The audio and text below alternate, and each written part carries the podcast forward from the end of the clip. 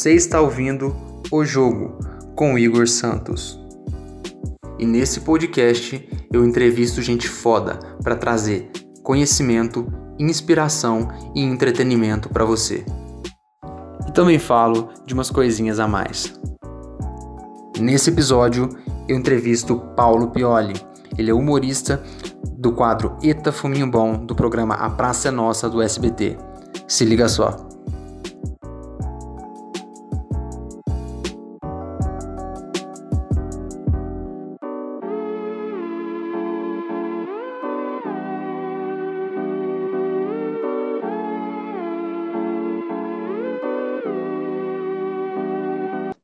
E aí, E aí, boa noite. tudo bem?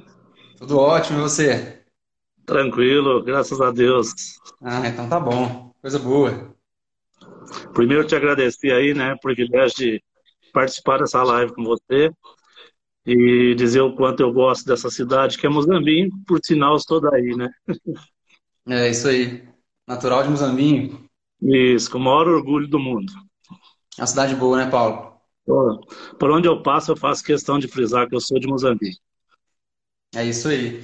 É, E Paulo, antes de, para quem assim, eu queria que você fizesse uma apresentação sua, assim, como você se vê, né? Como que, como que, como que o Paulo é para você mesmo?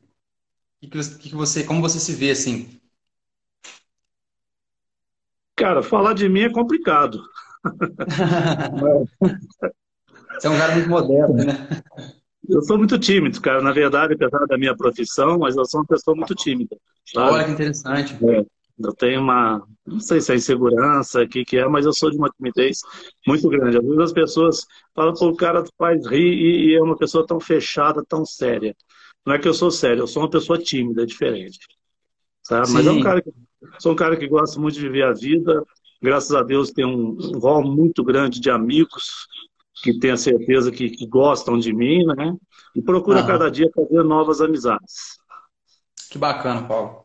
Hum. É, Paulo, eu queria fazer uma pergunta para você, antes da gente começar aí, falar da sua história, né? Falar de como você começou. Eu queria saber qual que é a sensação, né? Eu sei que você é um cara muito, assim, eu disse aí que é tímido, né? E essa pergunta talvez vai ser meio assim, vai, vai deixar você um pouquinho, assim, é, desconfortável, digamos assim. Mas, assim, qual que é a sensação que eu queria saber? Porque você chega em casa e o seu trabalho, ele pôs o sorriso no rosto de milhões de pessoas, assim. Qual é a sensação? O que que você sente quando você quando você realiza isso, quando você pensa isso, nossa, meu trabalho, o que eu fiz hoje, ele pôs um sorriso no rosto de milhões de brasileiros aí. O resultado disso eu acho assim, é muito gratificante, né? Porque eu uso muito uma frase que as pessoas devem sair de perto de mim melhor do que chegaram, sabe? Então, é, eu, eu fico muito feliz de ouvir, de ver os comentários das pessoas falar, nossa, cara, fui ver um show teu, resolvi tanta coisa na minha vida que eu voltei tão alegre, me diverti. Eu acho muito gratificante. Deus me deu esse dom e eu poder passar isso para as pessoas, né? Então eu fico muito feliz com o resultado. E graças a Deus o resultado tem sido muito bom quanto a isso. Que bacana, Paulo. É, Paulo, eu queria entrar um pouquinho na sua história, né? É, saber um pouquinho de como você começou ali, como é que foi a sua infância. A sua infância foi aqui em Moçambique mesmo? Não, eu saí de. Desculpa. Eu saí de Moçambique muito cedo, saí muito novo. Eu hoje estou até um cidadão pós-caldense, na verdade, mas moçambiense de coração. Eu saí daí, eu não tenho muita memória, muita coisa em questão de Moçambique, não.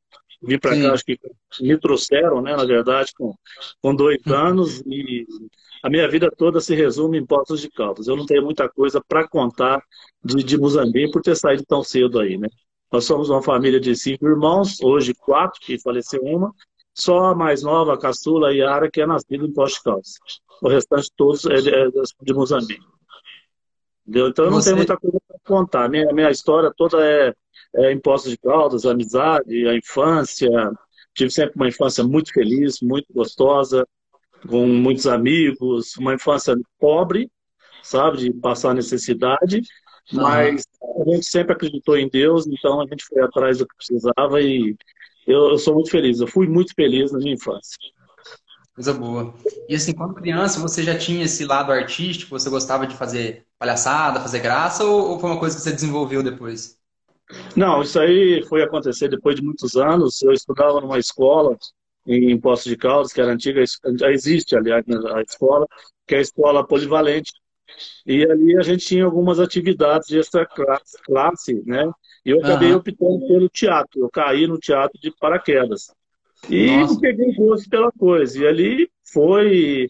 Aí, quando eu fui para o ginásio, eu tinha uma professora que era uma radialista em Poços de Caldas que me incentivou muito. Então, eu tive muito apoio, muito incentivo para seguir essa carreira. E mas começou na escola já, já adulto já. Em criança eu jamais imaginei em ser um artista. Até então a ideia era ser um médico e fiz uma mudança radical na minha vida. Olha que interessante. Então era um dom que estava ali meio que é, escondido dentro de você, né? Você não sabia que tinha esse dom, né? Eu tinha a medicina como prioridade, né? Sempre falava para os meus pais: eu vou ser médico, vou crescer, vou ser médico, vou, vou trabalhar como médico para poder ajudar, para fazer o bem. E nesse percurso da vida aí eu caí de paraquedas no teatro e estão aí já há muitos anos fazendo. Bacana. É, Paulo, assim, o que, que, fez você querer trabalhar especificamente com humor, né? Ser um ator na parte humorística? Cara, na verdade, é, eu comecei minha carreira como ator. O que viesse, o que viesse para mim é, era lucro, né? Quem me Sim. transformou, na verdade, nesse humorista, que eu jamais imaginei ser um humorista, ser um humorista da Praça é Nossa, eu assisti a Praça, mas jamais pensei, pô, um dia eu vou sentar nesse banco. Porque a minha intenção sempre foi fazer novelas. Eu fui hum. para o SBT com a intenção de fazer novelas. Mas aí caí de paraquedas no banco da praça e o Carlos Alberto me transformou em humorista, né? Mas eu era Sim. um ator, fiz drama, fiz de tudo que pintava no teatro. Eu fazia, até que tomou esse rumo depois, em 2003, quando eu estreiei na praça. Aí peguei o rumo de humorista e aí foi só show de humor e comédias e e peguei essa linha e estou até hoje. Mas, a, a, princípio, eu comecei como ator e que viesse eu faria, né? O drama, comédia, o que fosse para fazer. Mas aconteceu de cair no, no, no, banco da praça, fui levado pelas mãos do Giovanni Praz, que é o que faz o saideiro, o bêbado da praça, Sim. que mora aqui em Pós Caldas também, que é um grande amigo, e que me levou e me apresentou para o Carlos Alberto. Falou, o cara faz uma piada de caipira tal, aí se tiver interesse, e justo no dia aconteceu de ter uma piada para fazer de caipira. Aí eu fiz e são 17 anos sentados lá. Estou naquele plano, 17 anos já. É, então, assim, foi a oportunidade e você estava preparado para fazer aquela piada naquele momento também, né? O pessoal fala é que a, a, sorte é a oportunidade ligada com, com o preparo, né? O preparo e a oportunidade se encontraram naquele momento e você acabou convencendo ali, né, com o seu talento. Eu estava num momento certo, na hora certa, né, que pintou a oportunidade. E sempre falei, o Giovanni até falou, pô, vou te levar, se tiver oportunidade, você vai atrás das novelas lá, quem sabe a gente já, o difícil é entrar, você estando lá dentro já facilita bastante, né? Uhum. E aí decidiu de ter essa piada, eu falo, quando a coisa tem que ser pra gente, né? E aí aconteceu de ter a piada, o Marcelo Nova falou, ah, você quer gravar a piada? Eu falei, ó, gravo, claro. E eu nem sabia que piada que era, na verdade, porque o Giovanni, quando falou, ele falou: o Paulo tem uma piada que ele faz no show dele que é muito melhor. Mas aí deu um tempo, cara, de eu peguei e falei com ele, né? Giovanni, mas que piada que é, cara? Eu não sei. Aí ele falou: não, esquenta não, nós vamos arrumar uma aqui, né? é, aí foi uma piada que eu fazia realmente, e aí o Giovanni contracenou comigo, e aí um dia eu tive a pretensão de, de chegar para o Carlos e entregar um, um, uma piada. Comecei a levar algumas piadinhas, tal, rápido. E tive Sim. a pretensão de fazer essa piada um dia com ele no banco. Tanto é que o Marcelo falou, pô, você é muito pretencioso. Tem nego que está aqui há tantos anos, nunca sentou no banco com meu pai. Mas você vai sentar hoje. Você vai sentar. E aí gravei muito nervoso, e aí aquele negócio, você junta os amigos, junta todo mundo, liga a televisão para assistir, justamente naquele dia não foi a piada que eu gravei. Né? Eu fiquei muito chateado, muito triste, que todo mundo esperando, eu divulguei muito. Quando eu cheguei na semana passada, o Carlos Alberto me chamou e falou: olha, aquela piada que você fez, a piada é muito boa, só que você estava muito nervoso e de duas vezes que eu vi você, eu vi que você tem um potencial muito grande. Eu vou te dar a oportunidade de você fazer uma outra piada comigo. Por favor, sinta-se em casa como se você já tivesse há muitos anos comigo. E aí, Olha. são 17 anos. Nossa, é tempo, hein? A adrenalina, a adrenalina de sentar no banco ao lado do Carlos Roberto não é fácil. Né? É uma é. responsabilidade muito grande e você saber que o Brasil está te assistindo é complicado. Aí depois eu comecei a fazer com o Cleiton Silva, E aí fiz com o Irã Tiene, que é o Santos do Ratinho, também. Então eram duas responsabilidades. Tinha duas pessoas muito fortes do meu lado ali que eu tinha que, eu tinha que dar conta do recado, né? Mas graças Sim. a Deus rolou bacana. E até o momento, você nunca tinha feito televisão, né? Não, eu fiz alguma, alguma coisa com a TV Postos aqui, que foi o meu começo. O Giovanni, ah. inclusive, tinha o um programa Cacheiro do Riso, que ele fazia aqui pela TV Postos, a gente gravava toda semana, mas experiência assim, profissional mesmo, de viver a televisão, eu nunca tinha feito.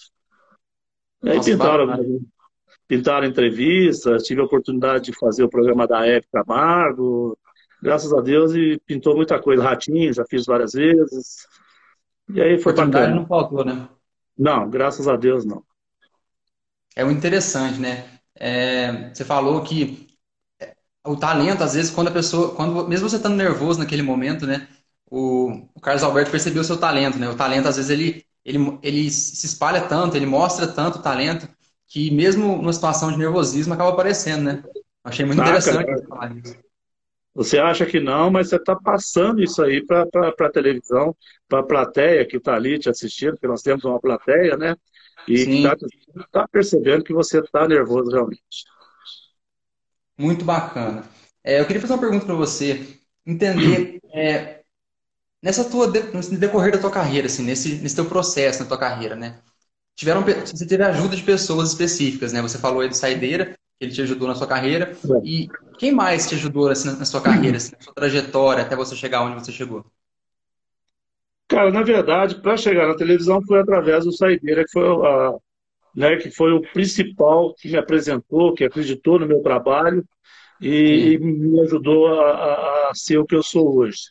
Agora, lá dentro da televisão, eu tive ajuda assim, de uma pessoa também, além do Giovanni, tem uma pessoa que eu devo muito, que eu devo muito porque me dava muita dica, falava de mim para o Carlos Alberto, falava é assim, você tem que fazer isso, fazer aquilo, e que é o Maurício Manfrini, que é o Paulinho Gogó, que, é ah, é um irmão que, eu tinha, que é um irmão que eu tinha dentro da televisão.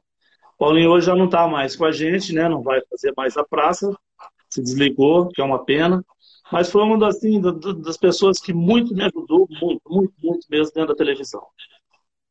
Até hoje ele me passa dicas, ele me liga, cara, é assim que tem que fazer e vai, vai fundo, vai fundo. É interessante isso, né? Porque toda pessoa que a gente vê que alcançou um sucesso na vida, né? A gente às vezes acha que, ela, que a pessoa fez sozinho, né? Mas sempre, sempre teve a ajuda de outras pessoas no, no caminho, né? É, não, tanto minha vida também, eu, eu não alcancei muita coisa, mas assim, sempre tem ajuda, tem ajuda de outras pessoas, né? A gente nunca se faz sozinho, né? A gente tem que ser muito grato por isso, né? Mas você é um cara novo, você ainda tem muito tempo pela frente, pô. Você tem que. Tem chão. é, só, é só acreditar e correr atrás. Porque eu uso muito o seguinte: o não a gente já tem, né? É correr atrás do sim. Exatamente. A própria televisão, a própria minha carreira, eu tive muitas portas fechadas, né? E não conseguia, até que um dia deu certo, né? Eu venho do. Eu tive uma experiência muito bacana de um grupo de teatro em Poços de Caldas, que durou muitos anos, que era o grupo Benigno Garca, que tinha uma diretora, cara, que me fez ator também, sabe? Me deu uma bagagem muito grande de tanto quanto ator como de vida, sabe? Ela me ensinou muito o que era certo, o que era errado. Isso aí me ajudou muito para a vida. Que bacana. É, eu queria entender uma coisa, Paulo. Assim, quando você chegou lá em 2003 na, na televisão, na Praça é Nossa, né? É, teve alguma coisa assim? O é, que, que você sentiu? Como foi trabalhar com, com, televisão no primeiro momento, assim? Cara, eu parecia um bobo, né? Porque é uma coisa tão natural você encontrar com ídolos, né? Com pessoas que você só vê pela televisão. É. E hoje você almoça ao lado deles, você é amigo deles, né? eles são seus amigos, você tem telefone dos caras, você, você tem o contato ali. Eu, eu ficava feito bobo. O próprio pessoal, o Giovanni, o próprio Manfrini, os outros ali, falaram, cara, você está alucinado, né? Eu falei, tô. Eu estou. Eu de uma televisão que era um sonho, e contando pessoas, né? Vendo Silvio Santos, vendo Ratinho, vendo coisas que você fala, gente, isso aí é só na televisão. Será que eles existem?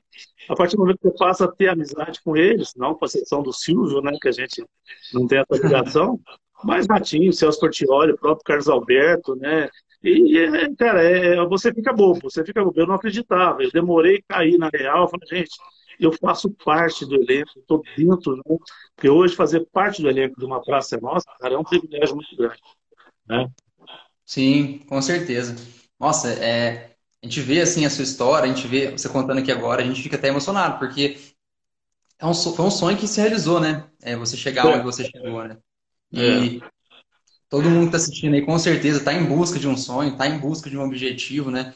Quer, quer conquistar algo. Então, eu acho que é muito valioso as pessoas verem que é, até um artista como você, né? Quando ele quando chegou a primeira vez na televisão, ficou nervoso, né? É, ficou assim apreensivo no primeiro momento, né? Que as pessoas acham às vezes que quando uma pessoa é um artista, ele é totalmente diferente, né? Ele é, é como se fosse um deus para as pessoas, né?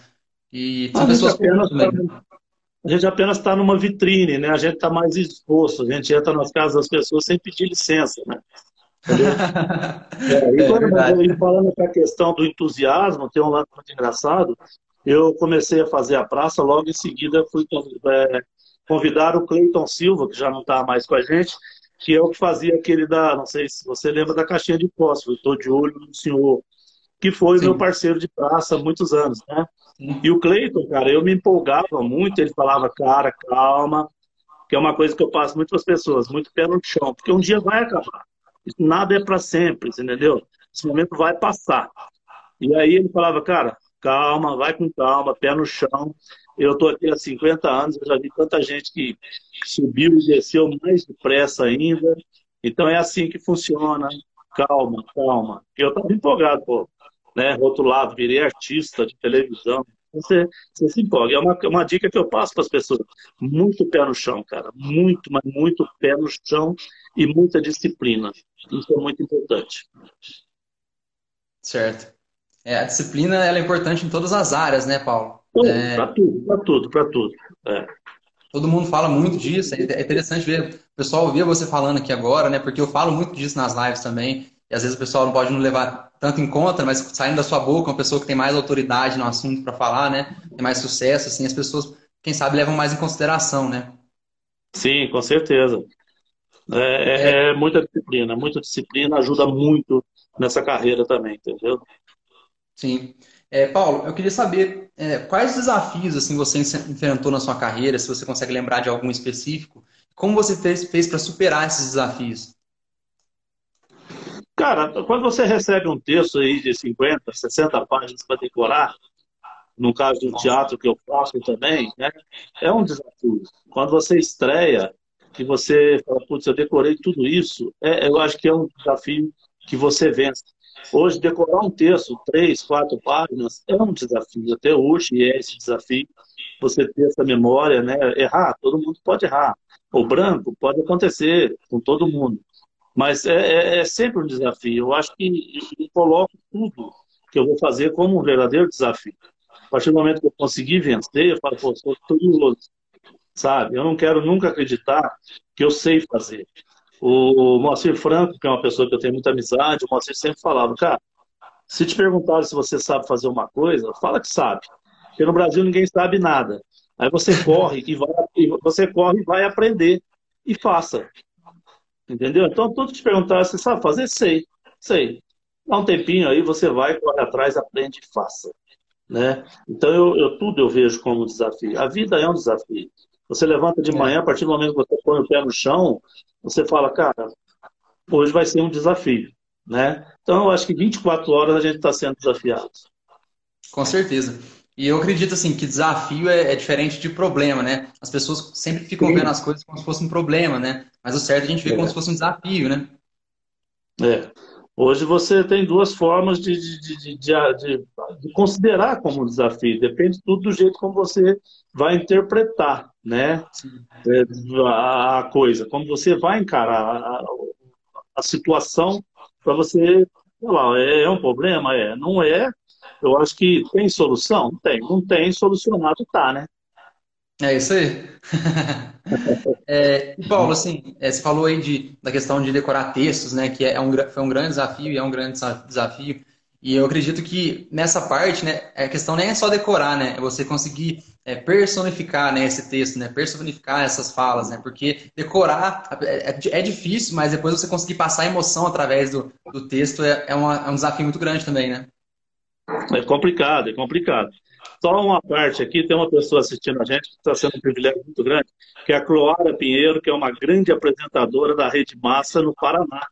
Uma grande amiga ah, minha, do programa da manhã, que está aqui também, entre tantos amigos que estão aí com a gente. Um beijo, Cloara. Uma pessoa fantástica, apresentadora do Grupo Massa lá do Arte. Bacana. Cara, decorar é aquele negócio, né? Tudo existe uma técnica, tudo existe uma associação. Eu já tive mais facilidade para decorar, não essa dúvida. Hoje você tem os brancos, você tem, é, se precisar parar, você para, a televisão te dá essa oportunidade. Uma uhum. coisa no, no palco, no teatro,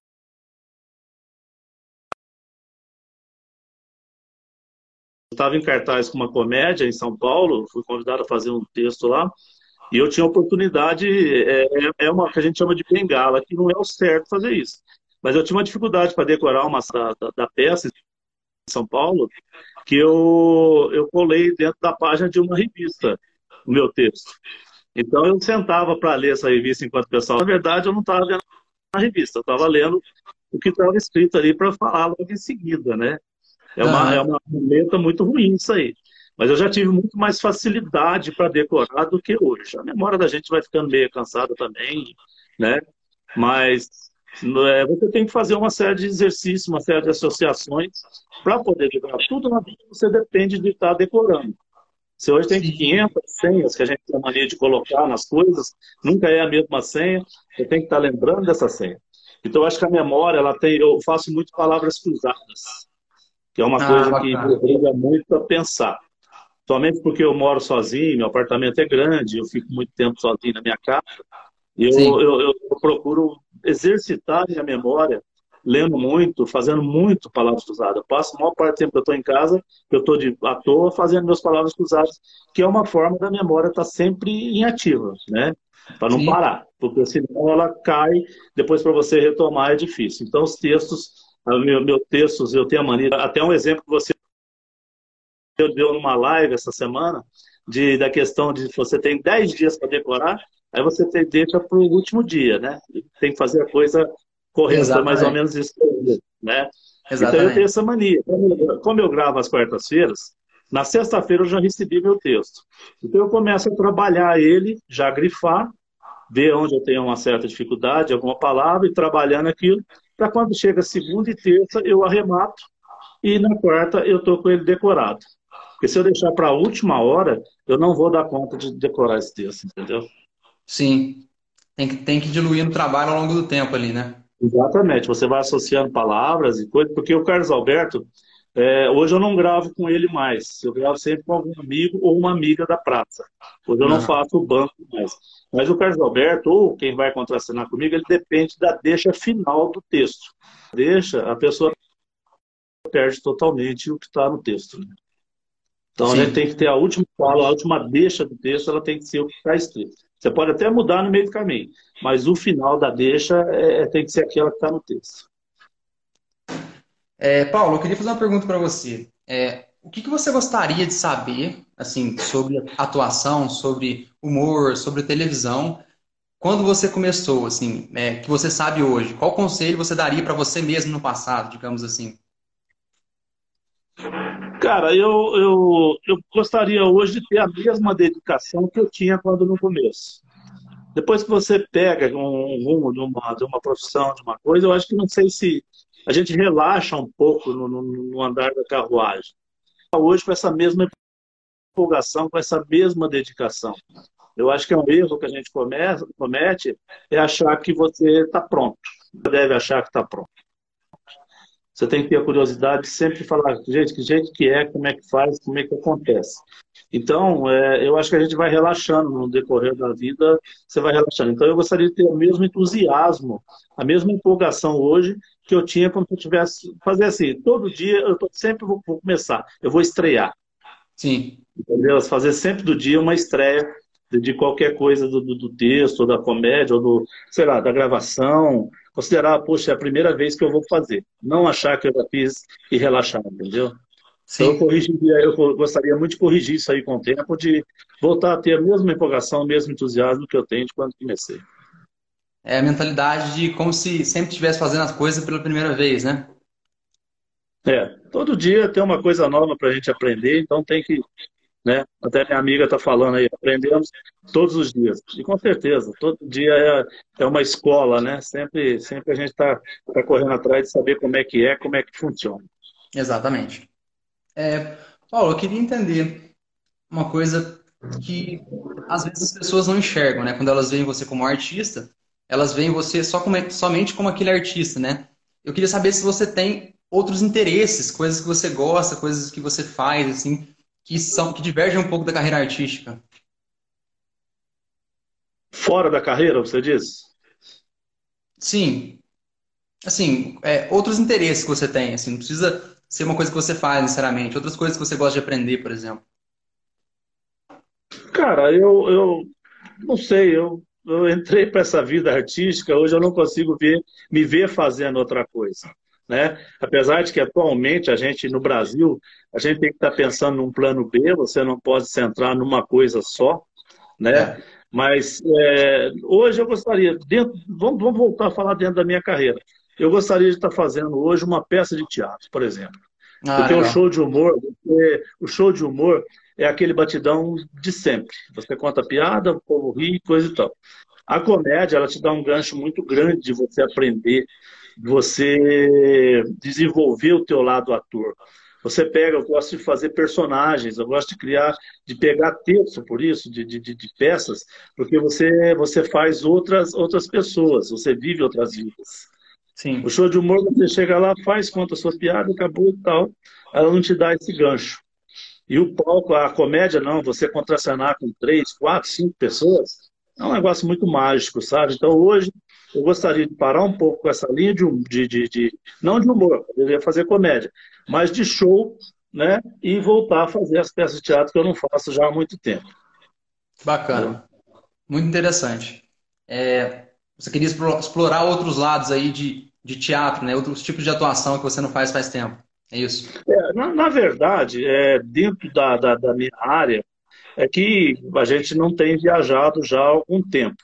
Mas eu tenho um segmento dentro da minha área, do meu grupo de teatro, que a gente viaja o Brasil e para fora do país também, levando teatro para a empresa. Ah, então legal. hoje eu tenho, um, eu tenho, um grupo de teatro que está parado com essa pandemia, com tudo. Desde o ano passado a gente não viaja, no sinal de crise, essas coisas todas. Então a gente deu uma parada, mas a gente viajou muito. Você leva, a gente leva um treinamento para a empresa através do teatro. Então hoje eu tenho aí tipo umas 10, 12 peças escritas por um amigo, que é o diretor do grupo, Miguelzinho, que trabalhou em fábrica, em chão de fábrica a vida inteira. E aí a gente, a gente tem hoje na área de qualidade, segurança, meio ambiente, a gente tem peças sobre proteção auditiva, com acompanhamento médico, otorrino, é, o 5S, é, o TPM. A gente tem uma série, digamos, hoje, então cada, cada peça dessa eu faço um personagem diferente. Ah, interessante. É, mas a gente viajou muito. Até o ano passado a gente viajou muito. Nós tivemos para Argentina, Colômbia, Venezuela, fazendo Nossa. empresas que tem no Brasil, que a gente fez aqui, e nos levou para fazer para lá. E ainda, né? Vou, vou, vou, vou dar uma de. É, a gente fez os textos lá em espanhol. Né? Nossa. Então, foi muito bacana, foi uma experiência muito legal.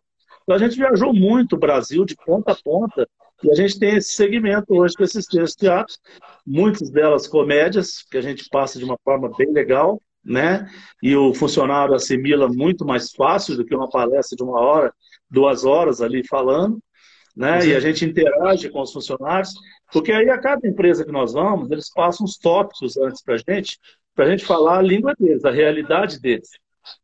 Então Sim. a gente cita coisas que estão tá acontecendo dentro daquela empresa, entendeu? Tem um amigo aí me chamando para ir para Portugal levar os trabalhos lá.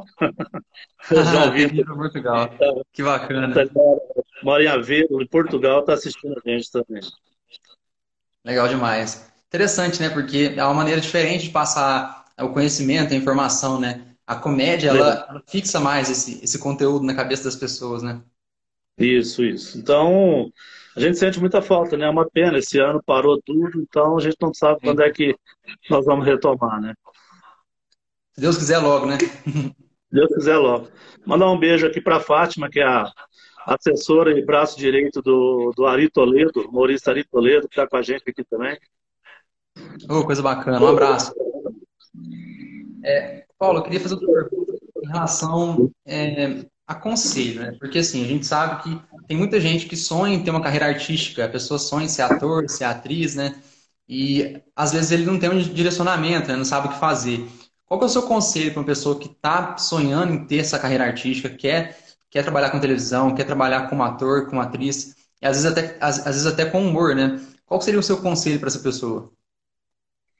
Cara, hoje eu acho que a pessoa, para começar, ela tem que fazer um, um, bom curso de teatro, de televisão. Sabe? De repente fazer uma graduação em artes cênicas. Mas hoje existem cursos, né, com menos duração, com menos tempo, até mais barato. Existem muitos cursos hoje. Eu acho que o curso é muito bom. Ele dá um direcionamento muito legal para a pessoa chegar na televisão, chegar no teatro. Tem gente que tem a oportunidade de entrar, né, logo de cara, maravilha. Mas eu acho que é, a primeira coisa são procurar os cursos de artes cênicas, é, os cursos técnicos também, né, de profissionalismo aí para ator, atriz. Eu acho que é muito importante isso aí. São Paulo hoje tem grandes cursos, Sim. procurar um curso sério, né, porque a picaretagem existe em todo lugar nessa área nossa, é demais. Então procurar saber, pesquisar, né. Então existe hoje muitos cursos sérios e que dá um direcionamento para a pessoa muito legal para seguir essa carreira de ator e atriz. Legal. O curso mesmo dá o direcionamento para a pessoa, né? Lá ela pode dá, realmente aprender, né? É. E a questão então, é que às vezes a pessoa tem o talento, né? E ela, através do curso ela consegue se desenvolver mais, né? É, vamos dizer assim, ela consegue ser lapidada, né? Ela consegue uhum. ser lapidada. Entendeu? Ela tem o dom, ela é, uma, é muito legal, mas ela precisa ser lapidada, precisa ser trabalhada para entrar, né? Entendeu? Ah, interessante. Interessante. É, às vezes a pessoa ela acredita que ela tem o dom e não precisa de uma lapidação, né? Mas a verdade é, é que até o diamante, né, que é uma pedra preciosa, precisa ser lapidado para ter um valor, né? Precisa, exatamente, precisa ser lapidado. Deixa eu mandar um beijo para minha irmã Yara, meu sobrinho Felipe aqui, que estão cobrando aqui também. Eles que estão no momento de pandemia iniciaram um negócio em Poços de Caldas, que é a Ideal Embalagens, é, produtos descartáveis e embalagens. Já tinham começado a montar, veio a pandemia, e eles estão acreditando e, e abrindo nessa época difícil. E eu tenho muita fé em Deus que já deu certo, se Deus quiser. Deus quiser. É, os empresários aí do Brasil, né? Correndo atrás do, do pão de cada dia e também é, sabendo que são eles que, que, sustentam esse país, né? Que geram empregos e que, que realmente giram a economia do país, né? É, com certeza. Muita empresa fechou impostos, estão com muitos amigos desempregados, é uma pena. Mas é acreditar em Deus e, e, e bola para frente. Exatamente. Paulo, eu queria saber, quando é, a parte das gravações ali da Praça Nossa, né? Deve ser muito, sempre muito divertido, né? Tem pessoas muito divertidas ali, né? Eu queria saber se você lembra de alguma história específica, engraçada, alguma história que você lembra assim, que você achou graça, que você gostou. Cara, é, ali é um, eu falo que é um verdadeiro parque de diversão às quartas-feiras, onde encontra todo mundo, né? É uma molecada, vamos dizer assim, porque é uma tiração de sarro, cara, que você não faz ideia. O pessoal vibra muito, torce muito um pelo outro, se ajuda muito, mas em contrapartida, cara, é uma tiração de sarro que você não faz ideia. E a gente tem um monitor no camarim onde a gente acompanha as gravações lá no estúdio, né? Então, a gente fica assistindo ali, torcendo. Mas eu tenho, eu, eu sofri muito, cara. Era, era muito engraçado. Um cara que me fez sofrer muito no bom sentido, que hoje é o Santos lá do Ratinho, né? O Irã. O Irã fez comigo muito tempo o quadro da Fumim Bom no banco. E o Sim. Irã, cara, era um cara que aprontava muito comigo. Ele aprontava, ele fazia, ele fazia questão, porque não pode rir, mas ele fazia questão no texto de me derrubar, de fazer eu rir para eu levar a ferro do Carlos Alberto. Entendeu? Eu sacaneava muito. Ele, ele chegava atrasado, chegava sem decorar, e, e ia, era hora de chamar, estão chamando vocês para gravar, vamos lá. Cara, e ele pintava, eu não sabia, eu, eu, eu, eu, eu tremia, né?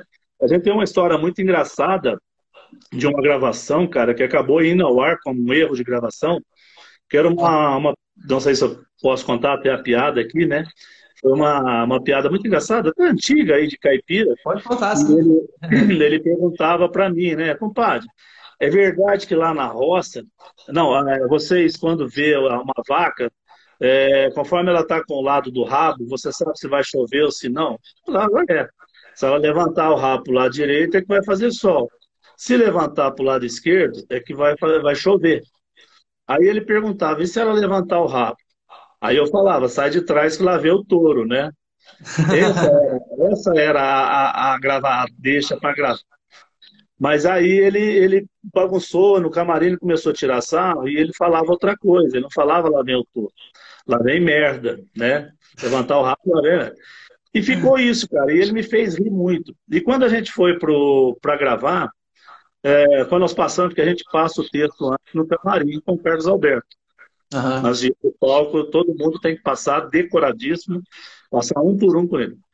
E nessa de passar o texto, ele fez essa brincadeira e me derrubou, e o Carlos Alberto riu muito da situação.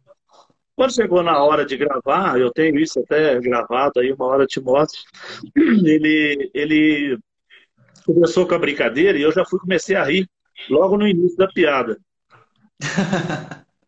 Porque eu já sabia que ele ia aprontar comigo. E não deu outra. Quando foi para gravar, eu começava a rir e o Carlos Alberto ria junto. Só que não mostrava o Carlos Alberto rindo. A câmera pegava eu e o Santos só, o Irã, e o Carlos Alberto eu sentia ele tremendo do meu lado. Eu estava no meio, pressionado ali, né? E isso me fazia rir muito, cara. E nesse dia era um, um outro filho dele que estava dirigindo, Beto, ficou bravo, rapaz, e brigava, xingava lá de cima, por que, que eu estava parando o texto, e eu não conseguia, e eu não falava, eu não conseguia dar minha deixa. Até que o Carlos Alberto falou, vamos fazer o seguinte, vamos gravar os dois finais, e eu vejo o que, que eu vou botar no ar. Rapaz, mas quem falou que a gente gravava? Foi preciso o Carlos Alberto sair do banco e a gente gravar a cena, e depois o Carlos Alberto voltar para complementar o negócio.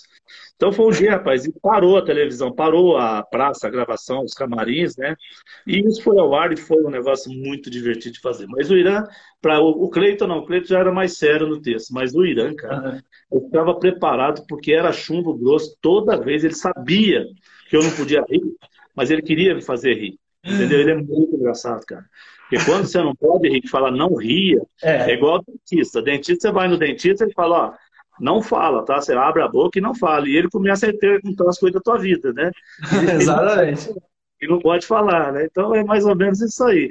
Você não pode rir, aí que é pior, cara. Eu no teatro, eu tenho essa dificuldade. Se tiver uma cena que me fizer rir, cara, pra eu voltar, é complicado. É complicado. Eu derrubo, eu derrubo a cena. Mas tem muita história engraçada de camarim, da gente aprontar e é coisa que nem pode contar de bastidores, né? Porque é pesado. Sim. Mas é, é uma, é uma quarta-feira, cara, que é uma, uma distração. Você esquece do mundo. A gente chega, eu vou daqui, saio de postos com o Giovanni, né? Nós vamos juntos. Chegamos lá por volta de 11 horas, tal, 11 e meia a gente passa texto, aí vamos almoçar. E aí a tarde toda no camarim, cara, acontece de tudo. É sal laranjeira, é o pessoal do Café com Bobagem, é quando o Moacir, o Paulinho, então, tem o pessoal do Rio, né, os malandros, que são muito divertidos Sim. também, cara. Nossa, cara, a gente é, é um dia de diversão. Fala que é um parque de diversão a quarta-feira lá. Que bacana. Trabalhar é. com o que você gosta, né? É sempre uma diversão, né? Nunca trabalho, digamos assim, né? Não, a gente fica naquela ansiedade para chegar quarta-feira logo, né? Chegar logo, quer estar tá lá, quer passar o dia lá. Né? Aí, pessoal, que interessante, ó. É, quando você trabalha, você faz aquilo que você gosta, você tem esse sentimento, né, de querer trabalhar, né, de querer fazer aquilo que você que você se propôs a fazer. E quando acontece isso, a gente já vê o resultado, né? A gente vê as filmagens aí do Paulo trabalhando, a gente vê o talento, a gente vê é, tanto que é engraçado, né? O tanto que é engraçado que propõe a fazer. Por quê? Porque tem essa paixão pelo que faz também, né? Sabe, porque é o seguinte, mesmo na minha, vamos falar da minha profissão como ator, se eu pegar um texto e me der um personagem que eu não gostei, e for obrigado a fazer, ele não vai dar o rendimento que precisa. Eu não vou passar a veracidade do negócio, do personagem. Vai ficar uma coisa falsa, porque eu não acredito no cara, eu não acredito no personagem. Então, para que, que eu vou fazer? Então, em tudo que você faz, cara, que você, que você gosta, que você ama de paixão, é o que você faz naturalmente, acontece naturalmente. Na tua profissão aí, nessa era digital, essa loucura toda, se você não gostar do que você está fazendo, Isso é uma perda de tempo, você não vai passar credibilidade para quem você vai vender a tua área. Exatamente. Entendeu? Sim. Você tem que gostar, tem que gostar. Que bacana, Paulo. É, eu queria entender um pouquinho mais assim. Você, falou, você fala muito de Deus, né? Você falou muito de Deus durante a live. E eu queria entender qual que é o papel de Deus na sua vida, né? O que que, qual, o que sua fé fez você alcançar, né? Qual foi o papel da sua fé na sua vida? Cara, eu acho que Deus é tudo. Deus é tudo, sabe? Eu acho que Deus dá tudo o que a gente quer, não no nosso tempo, mas no tempo dele. Eu aprendi isso aí, é no tempo dele. Não adianta eu querer hoje. Se eu tenho um carro bom, se eu tenho uma coisa, foram anos para conseguir. Né? Eu tenho minha casa, tenho os amigos, eu tenho uma família muito legal, né? E, então, é, Deus é tudo, eu acho que é tudo. Eu não sou um cara praticante de ir à igreja, mas Sim. eu tenho na minha casa o meu oratório, que eu, não, eu faço as minhas orações tanto de manhã como de tarde, e, e Deus e meu anjo da guarda está sempre comigo, me desviando de tudo. Então, eu acho que Deus é tudo na vida, cara, tudo no tempo dele. Mas você consegue tudo que você quiser. Então, eu, eu agradeço a cada minuto da minha vida, sabe? Até as coisas que dão errado no dia a dia, eu uso muito falar que a vida é bela, a gente que estraga ela. Exatamente. Né? Então, você tá hora que tá tudo bem, você fica procurando coisas para complicar. É. Então, é, eu acho que, sabe, aquela história de do cara que estava se afogando e passou um barco, ó, vamos comigo, o cara falou, não, não vou, vou esperar que Deus vai me salvar. Passou outro barco, o cara, não, não vou também porque Deus vai me salvar. No terceiro barco também não vou porque Deus vai me salvar. O cara pegou e morreu afogado. Quando chegou lá, perguntou, Deus, o senhor falou que ia me salvar e não foi? Falou, mandei três pessoas te buscar. Você né? Então eu acho que é, é, eu boto Deus em tudo na minha vida, na minha frente, sabe?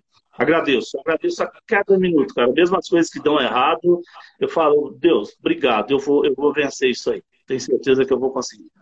Não me deixo cair nunca, não me deixo cair nunca. Quando posso, vou à missa, vou à igreja. Não é uma coisa que eu tenho o hábito, mas eu não saio de casa sem rezar e não deito sem fazer as minhas orações. Posso estar fazendo o que for, eu desligo tudo e é meu momento de, de conversar. Eu acho que a oração é uma conversa, né? E a gente tem que agradecer, não ficar só, só pedindo também. Exatamente. Mas é, eu, eu eu conectei muito com você. Eu acredito, desculpe te interromper. É, eu acredito que é, eu também eu não vou muito à igreja, né? Mas eu tenho uma fé muito forte em Deus, sabe? Uma fé muito particular. E eu acredito muito em Deus também. Eu acredito que a gratidão, acho que é uma das melhores ferramentas aí para a gente ter motivação no dia a dia, né?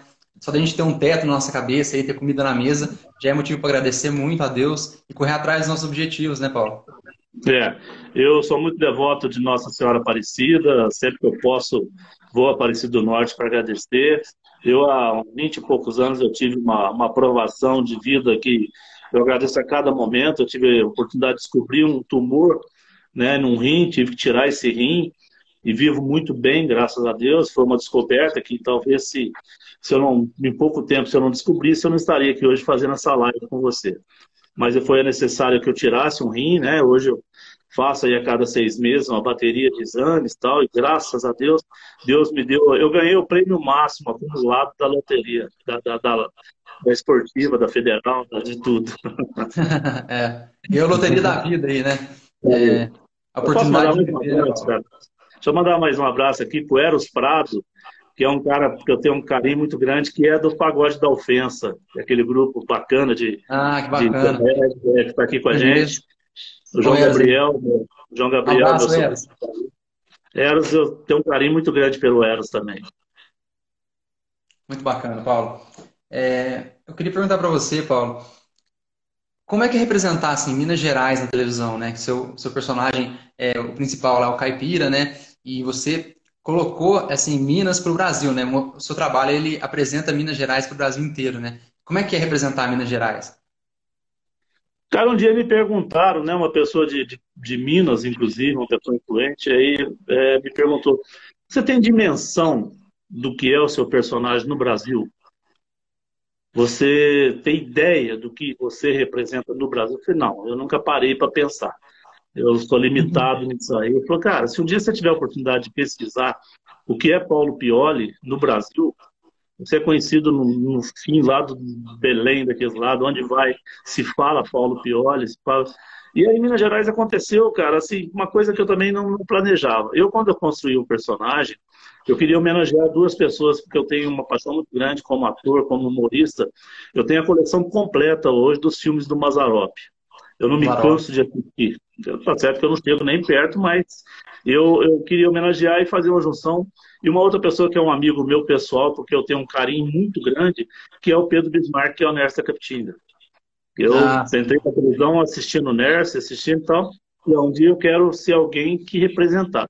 E essa coisa aconteceu, aconteceu assim naturalmente, né, cara? Tanto que eu te falo, assim, eu não tenho essa dimensão em mente do que é o meu personagem em Minas Gerais. Eu acho que estou bem, estou representando bem, graças a Deus, porque até hoje ninguém reclamou. que bacana. É, eu queria agradecer a todo mundo aqui, né? Agradecer a presença de todo mundo. A gente está chegando aqui no finalzinho aqui do tempo da live. É, primeiramente agradecer você, Paulo, pela oportunidade de estar aqui na minha live, né, no meu podcast. Eu fico muito feliz mesmo. É uma honra para mim ter uma, uma lenda aqui da televisão aqui ao meu lado, né, conversando comigo. Se puder seguir, né, meu Instagram aí, me ajudar, Paulo Piola, underline oficial. Exatamente. Né, vai ser um prazer. Entendeu? Obrigadão, viu, Paulo? Obrigado, obrigado, meu querido. Fica com Deus. Um beijão aí. Até a próxima, se Deus quiser. Então, esse foi o podcast. Eu espero que vocês tenham gostado, porque eu gostei muito. Então, dá aquela força, curte, compartilha, é, recomenda para um amigo e a gente se vê no próximo episódio. Tamo junto, valeu, falou.